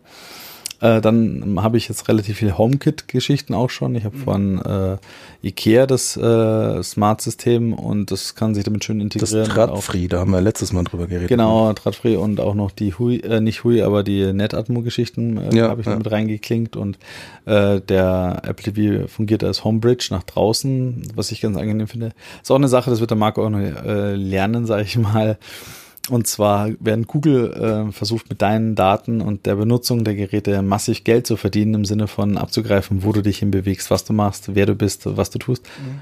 gibt Apple, und das kannst du dir durchlesen, auch tausendmal sich Mühe, möglichst alles lokal zu halten. Und darum ist auch da in dem iPhone 8 ein äh, sogenannter Bionic-Chip drin, weil die versuchen, dieses ganze Machine Learning, diese ganze Geschichte ja, mit die Face äh, Facial Recognition läuft alles lokal. Und, und äh, auch die anderen Geschichten, auch wie mit dem Fingerabdruck, das wird nicht erst in die Cloud hochgeladen und versucht, dort irgendwie dann zu matchen und rüber zu kriegen, sondern das machen sie alles lokal im Gerät. Ja. ja. Und das ist etwas, das gibt dann schon ein bisschen das Vertrauen, dass man hofft, äh, nicht super großartig auf dem Präsentierteller ausgeweitet Seite dazuliegen und äh, von den ganzen Medien Heinzis äh, ja. getrackt und ausgenommen zu werden. Das ist da Apple alle irgendwie mehr oder weniger. Ja, Apple doch weniger. Ja, weniger. also das auf jeden Fall, ich glaube, das ist schon wirklich Google unangefochten auf Platz eins. ne? Ja. Muss und, man mal so lassen. Und ja. mit dem äh, Apple TV 4K, die Reviews äh, nehmen, sagen, ja, das wäre super, ist halt assig teuer auch wieder. Kostet er ist halt unglaublich teuer und was ihm gerade in die Parade fährt, ist der neue Fire TV, sorry. Der kann das selber und kostet halt nicht 199 Euro, sondern 80. Und das ist ein Problem für Apple. Mm, also was ich ja. persönlich der größte Unterschied ist, aber da muss man dann schon sehr TV- und Videoaffin sein. Das finde ich auch sehr cool. Der Apple TV 4K beherrscht HDR, genauso wie der Fire TV Stick, der neue. Der alte 4K kann kein HDR. Ähm, und ähm, der Fire TV kann einfach HDR statisch. Das heißt, der Filmanbieter oder der Inhaltanbieter legt einmal für das gesamte Video den HDR-Raum fest und fertig. Mhm. Der Fire, der Apple TV kann das, aber zusätzlich auch noch Dolby Vision HDR. Mhm. Und das hat zum Beispiel mein Fernseher jetzt. Und das ist dynamisch. Für jede Szene wird ein anderer HDR-Wert festgelegt. Und das finde ich sehr cool. Und das ist ein Vorteil. Ja, jetzt kommt aber was, was dem Apple TV voll in die Parade fährt. Die auf meinem LG-Fernseher integrierten Apps beherrschen LG-mäßig Dolby Vision. Ja, aber eine Sache ist etwas, was mir passiert ist, wo ich ganz ehrlich gesagt habe, ich verstehe es nicht. Ja, wahrscheinlich werde ich jetzt ausgelacht von der Hälfte der Hörerschaft, aber ich habe mir noch nie in meinem Leben einen Film in iTunes gekauft. Ja. So. Ähm, das ist auch so ein Punkt, was sie jetzt äh, gemacht haben, den Deal ist, äh, sie, du kaufst dir einen Film in HD oder deine HD-Library, ja. wird automatisch auf 4K abgegradet. Ja, das ist toll. Und der Kaufpreis eines HD-Films, wenn er äh, in 4K vorhanden ist, ist der gleiche wie in HD. Also HD und 4K kostet gleich viel. Ja. Jetzt fragt man sich so, mei, warum soll ich mir einen Film kaufen, wenn ich mir ausleihen kann? Ich habe mir jetzt Pirates of the Caribbean äh, Salazar's Rache gekauft. Mhm und war erstaunt, tatsächlich, ich weiß nicht, seit wann es das gibt oder ob es das für alle Filme gibt. Du hast die komplette Blu-ray Authoring Menü Geschichte, äh, Special Extras, Untertitel, äh, Making ofs, äh, dieses ganze Ding, was du von der Blu-ray so kennst, wo du sagst, ja, da gebe ich mal gerne 15 Euro aus, weil ich will ja vielleicht ich brauche ich was, aber ich mag schon gerne ein bisschen so das in das in Film hineingezogen werden ja, durch, ja. durch, das Opening in, in der im Menü und so weiter und so fort tatsächlich gibt es das alles. Also tatsächlich sind ja die, die Filme, wenn du sie kaufst auf Apple TV, so wie wenn du eine Blu-ray einlegst. Das heißt mit dem ganzen Menü Klimbims drumrum auch. Das ist ja abgefahren. Das wusste ich nicht. Also da muss ich aufpassen, ich kaufe ja Filme nur als Disc. Richtig. Drum, ich habe null Erfahrung damit. Da. Ging mir genauso. Das war halt so eine spontane Geschichte. Also, ach, kaufst den mal. Und dann war das dieser ganze Menü Klimbims ja, drumrum ja, und nicht cool. so. Ha, ach so ja, ist eigentlich doch gar nicht so schlecht. Ja, ja. Und die Qualität ist auch ganz gut. Du kannst dann, also der, die Bitrate ist auch ziemlich hoch bei Apple. Ja. Also an sich, man kann sich das überlegen, weil die nehmen auch den Highweg-Codec, den H265 äh, zum Encoden. Und ähm, ja, vielleicht ist das doch noch so eine Überlegung. Also ich schließe wert, es ja. nicht komplett aus, dass ich vielleicht nicht auch mal ein Fire TV besitze, aber im Moment bin ich noch nicht so ganz überzeugt. Ne? Das ist ein Apple TV. Aber äh, Apple TV. Ich krieg, Ach, die, sorry, ich, krieg, ich, ich krieg die schon noch. Äh, nee, ich besitze rüber. jetzt den Fire TV 4K schon und ich habe einen Fire TV Stick und ich bin halt mit denen voll zufrieden. Ne? Also ja, war ich auch. Ja und ähm, Apple TV mal schauen. Mal schauen. Mal schauen. Ich schließe es nicht kategorisch aus, nachdem ich jetzt schon hier den ganzen Fuhrpark gekauft habe an Grunddingen, der PC wird sich nicht ändern, weil ich brauche BAM-Hardware für geile Spiele und das ist nochmal Windows. Äh, in, in der Post-Tour werde ich ihm dann schon noch ein paar Tricks zeigen, die der, die der Apple TV noch drauf hat und dann wird schon so ja, mal 24 Stunden später. Und ganz ehrlich, wenn dann nächstes Jahr, weil jetzt habe ich echt einen Haufen Geld für das andere Zeug ja, ausgegeben, ja. jetzt das erste Mal gut. Ja, das Kraut macht es jetzt auch nicht fett. Ja, mal schauen. ähm, ja, was auch noch ganz gut war, ähm, der Release von iOS 11, haben wir auch erzählt. Ähm, ich habe auch die Unterschiede schon ein bisschen gemerkt. Es wirkt halt moderner. Die ganze Oberfläche wirkt ein bisschen mehr smoother, aufgeräumter. Ähm also im iPad, gut, du hast jetzt nicht Vergleich, aber was sie da gemacht haben, ist extrem viel für Multitasking ja. und äh, eben das halt äh, Dateimanager jetzt seit neuestem. Genau, Drag and Drop. Äh, ich kann Sachen von, ich kann Fotos aus der Fotos-App jetzt äh, in WhatsApp-Chat reinschieben oder so ein Käse. Das Geschichten. Das, das war alles früher nicht möglich. Ja. ja. Also da haben sie viel gemacht. Ich persönlich na gut, für mich, ich muss ganz ehrlich sagen, ich bin nehme mein iPad einfach nur als ähm, Schlafzimmer-Video-Abspielgerät zu 98 Prozent der Zeit her. Ab und zu mal wird darauf gelesen und äh, Medium konsumiert. Also ich nehme das Ding jetzt nicht als äh, Power Horse Working Tool her. Ja, ich auch nicht. Ähm, ich kann mich erinnern, ich habe mal mit dem iPad 1 mal eine Zeit lang probiert und es geht schon so, ah, aber ähm, man, man, man, man nur stößt doch sehr schnell immer noch an Ecken und Kanten, wo man sagt, okay, man, beziehungsweise es ist halt so der tägliche Workflow, wo man halt mit der Maus noch zurechtkommt und ja, ja mal gucken, wie sich das noch weiter ergibt, wo man dann irgendwann mal dann hinkommt und sagt, okay, irgendwann brauche ich diese klassische Bedienung nicht mehr. Die Apps müssen natürlich dann alle so angepasst sein, das heißt, okay, warum eigentlich noch eine Maus? Und ja. noch sind wir nicht da, aber mal gucken. Naja, und das, ich bin gespannt, ob das jemals vernünftig ersetzt wird ja. in absehbarer Zeit eine Maus. Ne? Ja, mal schauen. Also, also ist als Videospieler eher nicht. Also Keyboard, Maus, das sind wir jetzt immer schon seit, seit Ewigkeiten. Also ja. Tastatur gibt es schon seit über 100 Jahren und die Maus jetzt auch schon seit fast 60 Jahren. Also hey, das. Manche Dinge sind halt jetzt einfach gut, ne? Ja, jetzt sind halt nach wie vor noch gut. Da hat sie noch nichts Besseres gefunden. Genau, genau. Und ansonsten macht iOS 11, also kann da nicht viel zu sagen. Auf mich macht es einen guten Eindruck, läuft stabil. Es gibt wohl das ein oder andere Problem mit Akkulaufzeiten. Kann ich jetzt noch nicht beurteilen. Müssen wir mal abwarten. Aber apropos Dinge, die früher schon gut sind und ja. heute immer noch sehr gut ja. sind. kommen wir jetzt noch, heute wird es eine lange Folge zu, zum Herz Herzensthema, äh, Retro-Spiele-Konsolen. Ja. Yes. Es äh, äh, ergab sich, dass äh, Nintendo nach dem erfolgreichen Launch des NES Mini vom letzten Jahr ja. dieses Jahr ähm, aus meiner Generation mehr, also da, wo ich mit aufgewachsen bin, die Konsole rausgebracht hat, das Super Nintendo Mini. Ja. Und äh, Marco und ich, wir beide sind stolze Besitzer jetzt auch einer ja, neuen, SNS modernen, Mini. alten Retro-Konsole, ja, einer, eines SNS Mini. Also super. Ja. Ja. Erzähl mal ein bisschen was dazu, Marco. Also ähm, natürlich, die Freude war groß, als Nintendo verkündet hat, sie bringen das SNES Mini. Es war ja auch irgendwie zu erwarten. Es sieht halt echt aus wie ein Super Nintendo. Der Nico und ich haben beides Glück, noch ein Original Super Nintendo zu besitzen, im benutzbaren Zustand. Also unsere laufen jeweils noch. Und ähm, es ist halt nur deutlich geschrumpft. Ähm, es sind 21 Spiele integriert und ähm, wirklich coole Highlights wie Super Mario World, äh, Zelda Link to the Past, Secret of Mana, was ich persönlich, das war für mich allein schon der Grund, das Spiel zu kaufen, ja, einfach mega geil finde. Star Fox, Donkey Kong Country, ähm, aber auch Sachen wie Final Fantasy 3 zum Beispiel, also eher äh, seltene Sachen oder Super Mario RPG, was in Europa nie rauskam, oder eben das niemals veröffentlichte Star Fox 2. Ähm, also man muss sagen, läuft alles über eine ja, die, die, die, die 20 plus 1 Spiele, die da drauf sind, sind alles Perlen. Ja. Da kann man jetzt, da ist nichts dabei. Street Fighter 2, also, Turbo. Also, ja, also. äh, Super Guys and Ghost. Ja. Sind, you name it. Also alle Spiele, wo, also ich sag mal, ich davon habe mal mindestens mehr als die Hälfte schon gespielt und ja. auch wahrscheinlich durchgespielt. Ja. Und äh, vor allem Super Mario Kart, wo ich ja, immer noch, das ist ja natürlich auch drauf. Ch Challenge accepted immer noch hier am, am Mikrofon, weltbester Super Mario Kart Fahrer. ja. Das einzige Spiel, was ich jemals in meinem Leben wirklich gemeistert habe. Ja. ja. Period. So, und, und die Konsole, ähm, wir haben sie jetzt schon ein paar Tage im, im Einsatz, auch meine Kids, die sind äh, sechs und vier. Äh, der Vierjährige ist noch nicht so, aber der, der, der Sechsjährige, der haut da schon in die Tasten und ja. der findet es auch schon ganz cool. Es also, kam auch gerade pa passend, wo meine ganze Verwandtschaft da war mit noch ein paar anderen Kids und die konnten dann mal so sehen mit dem, was der Papa gespielt hat. Ja. Und tatsächlich, gute Spiele waren damals gut, sind heute noch gut. Ja, auch wenn die Grafik, also sie haben es nett gemacht, die Grafik wird auf modernen Fernsehern auch brauchbar dargestellt. Das Gerät ist halt sehr klein, also deutlich kleiner kleiner als das Ur-Super Nintendo. Die Pads sind genauso bis auf die Anschlüsse. Sie sind ein bisschen leichter so im direkten Vergleich, aber das muss man, man muss die alten haben, um das zu merken. Ansonsten sind sie aber von der Haptik her identisch, was sehr geil ist. Ähm, und es ist einfach nur cool, das Ding anzuschmeißen. Nintendo hat sich auch Mühe gegeben mit der Oberfläche, die drauf ist. Man startet ähm, das passt. Also man hat eine schöne Auswahlmenü und dann kann man die Spiele dort auch äh, direkt starten. Und was halt neu ist, du hast eine Speicherfunktion und das ist schon praktisch, so wie bei NES Mini damals schon. Du kannst jederzeit beliebig speichern. Du hast sogar eine kurze Rückspulfunktion, wenn du elendig krepierst, weil gerade bei sowas wie Castlevania passiert das dann doch des Öfteren. Kannst du einfach zurückspulen.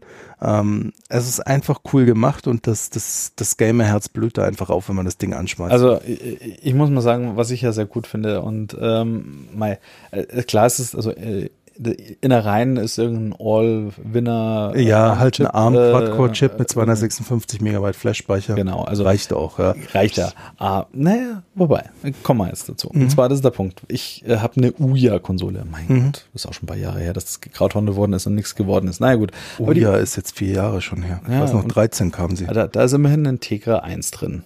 Mhm. Also eigentlich gar nicht mehr so Tegra schlecht. Tegra 3. Tegra 3. Tegra 3 war Tegra damals richtig, richtig ums. Jo. So. Und ja, klar, da habe ich auch ein paar, äh, also den SNS 9X äh, gibt's da drauf und das ist von diesem Hakashi. Und äh, so ein Russe ist das, der den geschraubt hat. Ja. Und man muss sagen, ja, da hast du auch so deine klassischen DOS-mäßigen Listen, wo du halt in irgendwelche Verzeichnisse reingehst und dann schaust du dein Spiel. Alles ganz nett. Aber ähm, dass, wie du gerade gesagt hast, die Oberfläche, ähm, jetzt zum Beispiel bei uns läuft es gerade hier im Hintergrund, dass dann, wenn du das längere Zeit laufen lässt, dann so eine Demo abläuft, wo dann ja. der Super Mario rumhüpft äh, im Menü, irgendwas umstellt, irgendein Spiel Genau, und dann hüpft und dann, er gegen Spiele wie gegen äh, Fragezeichenblöcke und genau, startet sie damit. Oder auch diese ganze äh, mühevoll, diese, diese kleine Konsole, wie die gebaut ist, die fühlt sich richtig gut an. Der Klick-Klick-Schalter, ja, ja. das ist richtig schön. Der Reset-Taster. Äh, ah, also mir geht das Herz persönlich auf. Ja. Einzige, was ich ein bisschen hässlich finde, ist, wenn du halt vorne diese, diese Gummilasche aufklappst und da die Controller reinsteckst. Ja. Da könnte man noch was Hübscheres machen oder auch hätte man schon gleich Wireless-Kontrolle mit reinlegen können, weil das ist, finde ich, der einzigste Kritikpunkt ist, dass es alles die Kabel sind wieder sehr kurz. Relativ kurz gehalten. Ich meine, ja. jetzt, wenn du äh, ich meine, das HDMI-Kabel kann man noch ersetzen. Die Controller-Kabel leider nicht, also mit ein bisschen Aufwand, weil es ist zwar USB, aber mit einem proprietären Stecker. Und ähm, sie sind schon länger als beim NES Mini, aber mit eineinhalb Metern immer noch relativ kurz. Also ich habe ja auch die, wir beide haben noch die Originalkabel, die haben ja irgendwie gefühlt 80 Meter Kabel dran. Ja. Da, da, kannst du echt weit weg sitzen. Sehe ich genauso. Und du hast halt ein äh, Netzteil dabei gehabt, als du die Konsole damals für 250 Schmack gekauft ja. hast. Und hier. Ja, mehr sogar 299 Mark und dann war Super Mario World mit in der Packung. Oh, 299. Na, bravo. Mama, danke hier dafür. die Kabel vom Netzteil und vom VGA-Kabel sind halt ultra lang. Also wirklich so zwei Meter oder sowas ja, haben die locker oder sogar zweieinhalb. Und, und, wenigstens hatte ich damals so ein Netzteil dabei. Heute bei dem SNS Mini war nicht mal ein Netzteil Ja, genau. Dabei. Sie kriegt Strom über USB. Ist ein Micro-USB-Stecker ja. dran. Also, und äh, Netzteil liegt nicht bei. Also man kann halt von jedem beliebigen Handys USB-Ladegerät nehmen und dran stecken, aber äh, nicht jeder hat es rumliegen. Da muss ich mal gucken, äh, was ich ja nochmal ausprobieren möchte. Ich habe mir nie gedacht, für was brauche ich jemals in der Welt so einen Mini-Beamer? Ja. Hm, Mini-Beamer, Powerbank, SNS Mini. du brauchst aber eine dicke Powerbank, aber es würde gehen. Ja. Geil. Wollen wir mal ausprobieren. Ja. Wie, wie, wie lange wir dann ach, nee, warum draußen sitzen am Lagerfeuer und Lieder trällern, wenn man nicht auch Mario Kart spielen Mario Kart spielen kann. Geil.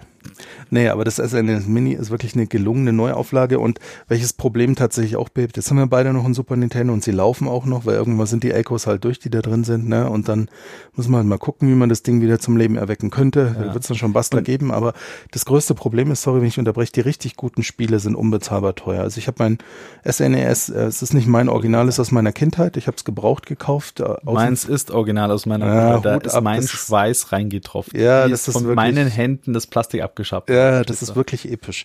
Also meins ist aus der Familie meiner Freundin, also zumindest auch ein Familienerbstück. Ja. Ne? Ich habe es nicht von eBay und das war schon unglaublich teuer, obwohl es aus der Familie war. Aber ich wollte da niemandem bescheißen, habe den Leuten ehrlich gesagt, was es wert ist und habe das dann auch gezahlt, weil who cares.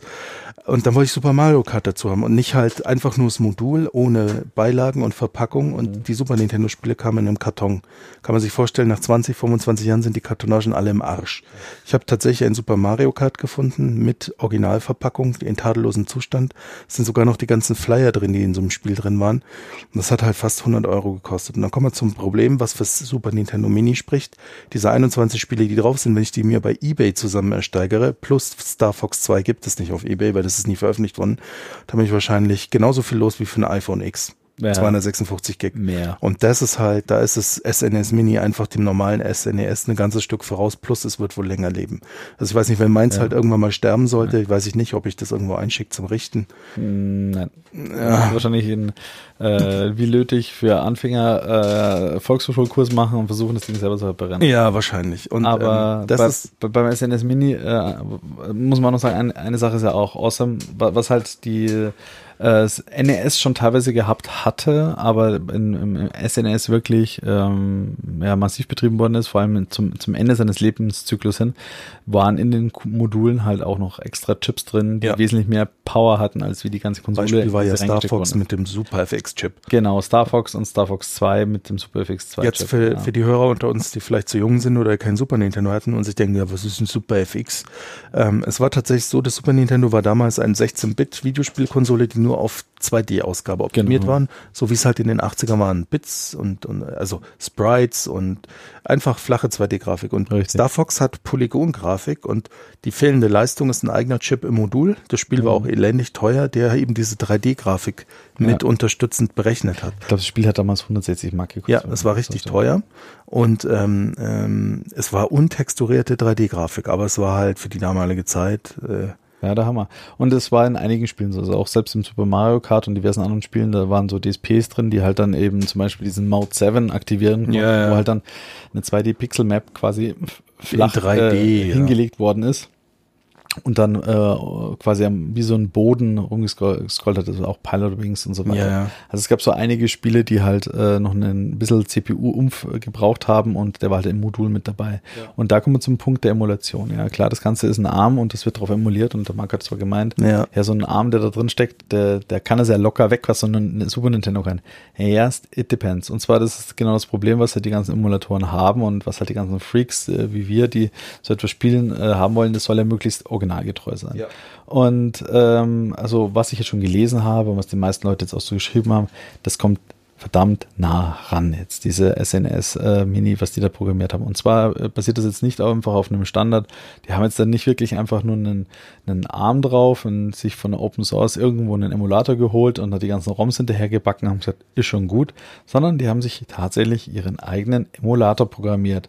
Scheinbar haben sie sich ein bisschen mehr Mühe gegeben beim SNS als wie beim NES. Mhm. Sehr gut. Wie gesagt, für mich persönlich NES habe ich keinerlei Vielleicht ist auch ein bisschen mehr Erfahrung beim Team da. Der S NE das S NES Mini hatte da nochmal mal Performance-Probleme. Ja, Völlig überraschend, weil die Hardware war ja 8-Bit und noch älter, aber die Umsetzung ist halt eine Herausforderung. genau. Und jetzt haben sie wirklich, sie haben den äh, SuperFX äh, 1, 2 Chip haben sie umgesetzt, den DSP für Super Mario Kart und diverse andere DSPs, die zum Beispiel auch im Mega Man äh, benötigt worden sind, haben sie halt mit umgesetzt. Und scheinbar eben dank Hilfe auch vielleicht von, äh, von Nintendo und diversen Inside-Wissen, wo halt ein Open-Source-Programm hier nicht rankommt, wohl sehr gut hingekriegt. Und so sieht es auch im Moment aus. Es läuft alles super butterweich, es sieht gut aus, man kann wählen zwischen äh, klassischer äh, 4 zu 3 Darstellung, einmal dann mit CRT-Lines äh, dazwischen Also gelegt das gibt das Gefühl eines Röhrenfernsehs. und dann auch nochmal in super scharf Pixeling. Man muss halt sagen, also man, man darf ja nicht vergessen, damals die Programmierer, die waren richtig clever, vor allem auch beim Nintendo damals. Man hatte ja nicht wie heute, wo man sagt, okay, mein 4K-Bildschirm, da muss ich jedes Detail austexturieren und modellieren. Damals äh, hat der Programmierer wirklich mit dem CRT-Leuchten und dem Art, wie dieser Bildschirm das wiedergibt, gespielt, um halt eben gewisse Grafikeffekte zu erreichen. Mhm. Und wenn du das Ganze wegnimmst und einfach nur flach, pixelig, hart darstellst, dann sieht das manchmal ziemlich kacke aus. Mhm. Ähm, weil wenn dieses Weiche fehlt und dieses Überblenden, dann merkt man erst, wo der Programmierer, wo da der Charme herkommt, der ganzen Mhm. Geschichte. Also das darf man nicht vergessen. Und äh, ja, aber das Ding ist super gelungen. Ähm, Im Moment ist es eben noch, äh, weil es gerade frisch rausgekommen ist, also beim äh, Tag der Aufzeichnung äh, ist das Ding jetzt gerade drei Tage raus, glaube Ja. ich. Drei Tage. Sowas. Ja, sowas in dem Dreh. Letzte Woche Freitag. Genau. Und ähm, jetzt muss man sagen, äh, gibt es das NES, gibt schon, NES Mini gibt schon ein bisschen länger. Und da hat sich eben auch der, der den äh, SNES 9X äh, programmiert hat, hingesetzt und hat ein Tool rausgeschrieben, das hat eben Hackshi. Und mit dem kann man halt äh, das ROM runterdumpen, modifizieren und wieder hochladen beim NES. So, das Ganze, da erwartet jetzt die, die sehnsüchtig natürlich alle, die Community, dass das fürs SNES Mini jetzt auch bald rauskommt. Ich denke mal, es wird sich in den nächsten paar Tagen ergeben, dass es dann möglich ist. Und dann kann man sich noch die letzten paar verbliebenen Spiele, die jetzt nicht in der Sammlung mit dabei sind, wo jeder seine persönlichen Favoriten noch hat, die er gerne sehen möchte. Ja, ja, zum Beispiel für mich war das immer Top Gear, das war ein Rennspiel. Genau.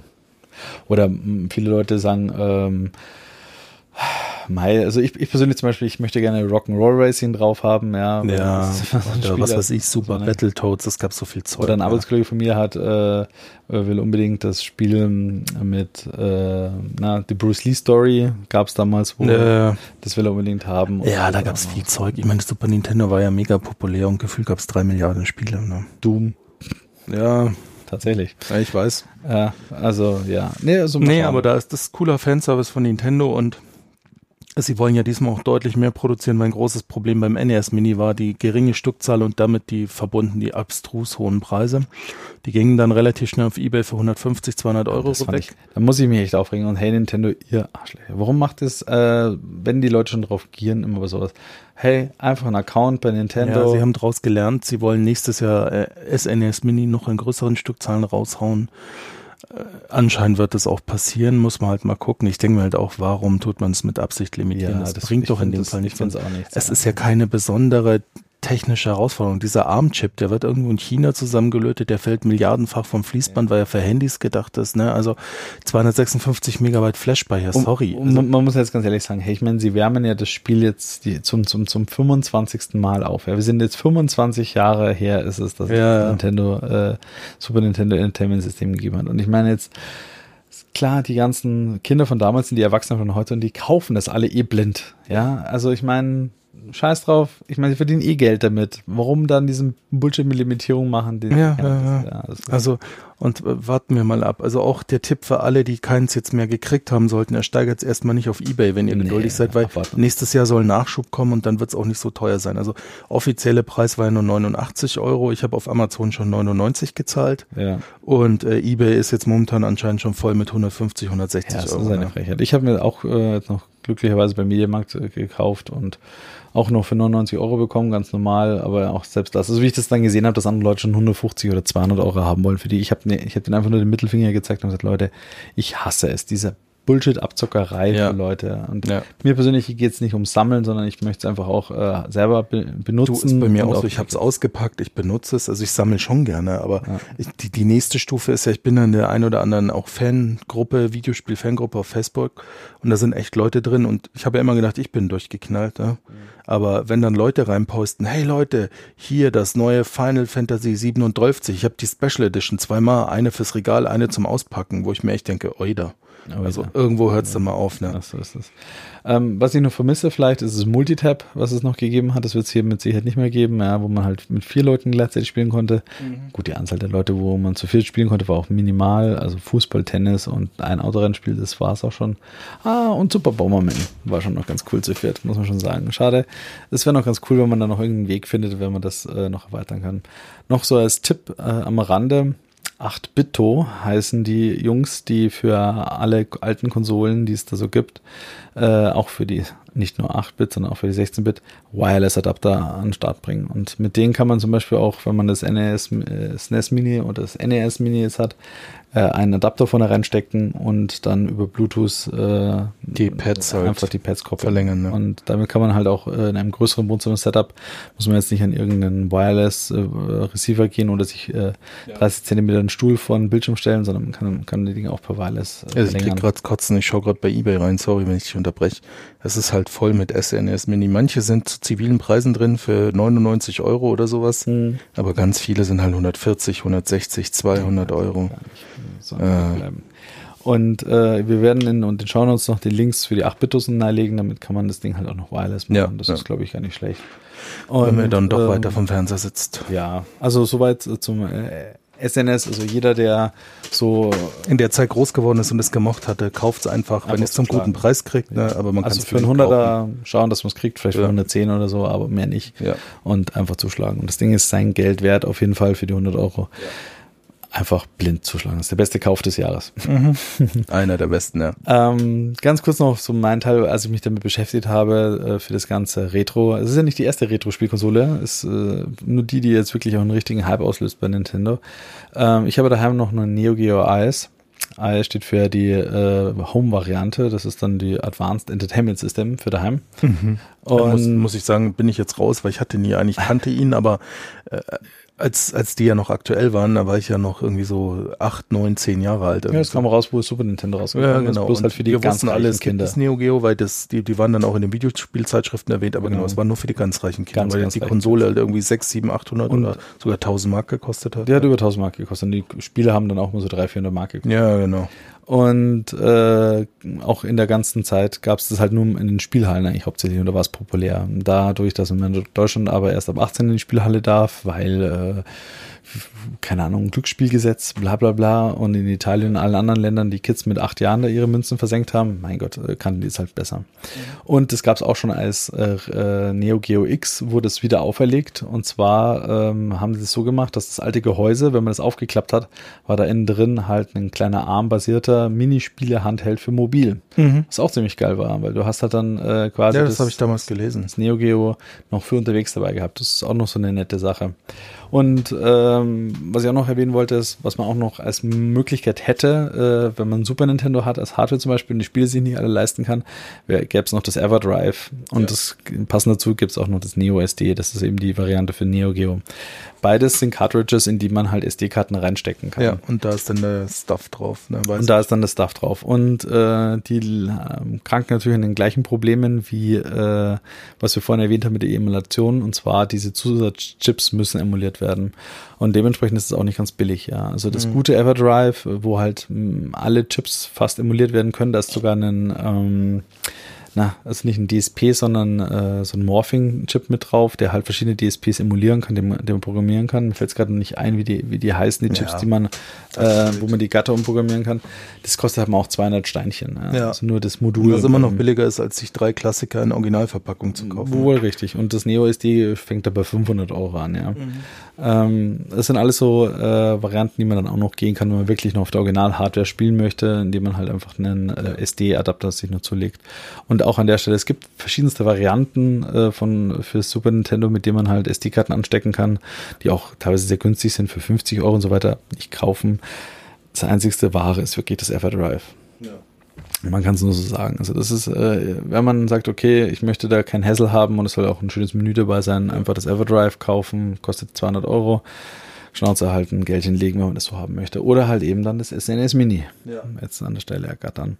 Und ja, heute habe ich viel geredet im, im Staccato, aber. Ja, alles gut. Wir, wir Gerade zum Neo Geo konnte ich auch wenig erzählen. Ein Stunden 20 Grenze und ja, ich glaube, heute sind wir dann schon fast durch. Der Marco kippt jetzt schon vor Müdigkeit langsam aus dem Stuhl. Ja, ja geht schon. Äh, ich denke mal, wir werden mit diesen Retro-Themen mal unser, unser ja, Themenleben ja. hier mal langsam beenden. Und äh, freuen uns, dass ihr wieder zahlreich zugehört habt, die ja. Millionen Herrscher von treuen Hörern. Oh Mann, ja. Oh, und bitte keine äh, anzüglichen Fotos als Fanpost schicken und die Schlüpfer schicke ich natürlich gebraucht wieder zurück. Ja. Gewünscht. Ja, wie immer. Wie immer.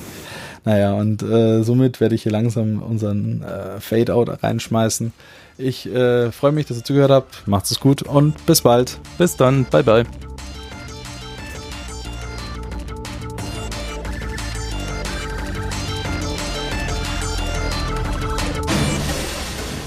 Auf Wiedersehen bei Innova Futura. Wir wünschen einen schönen Tag.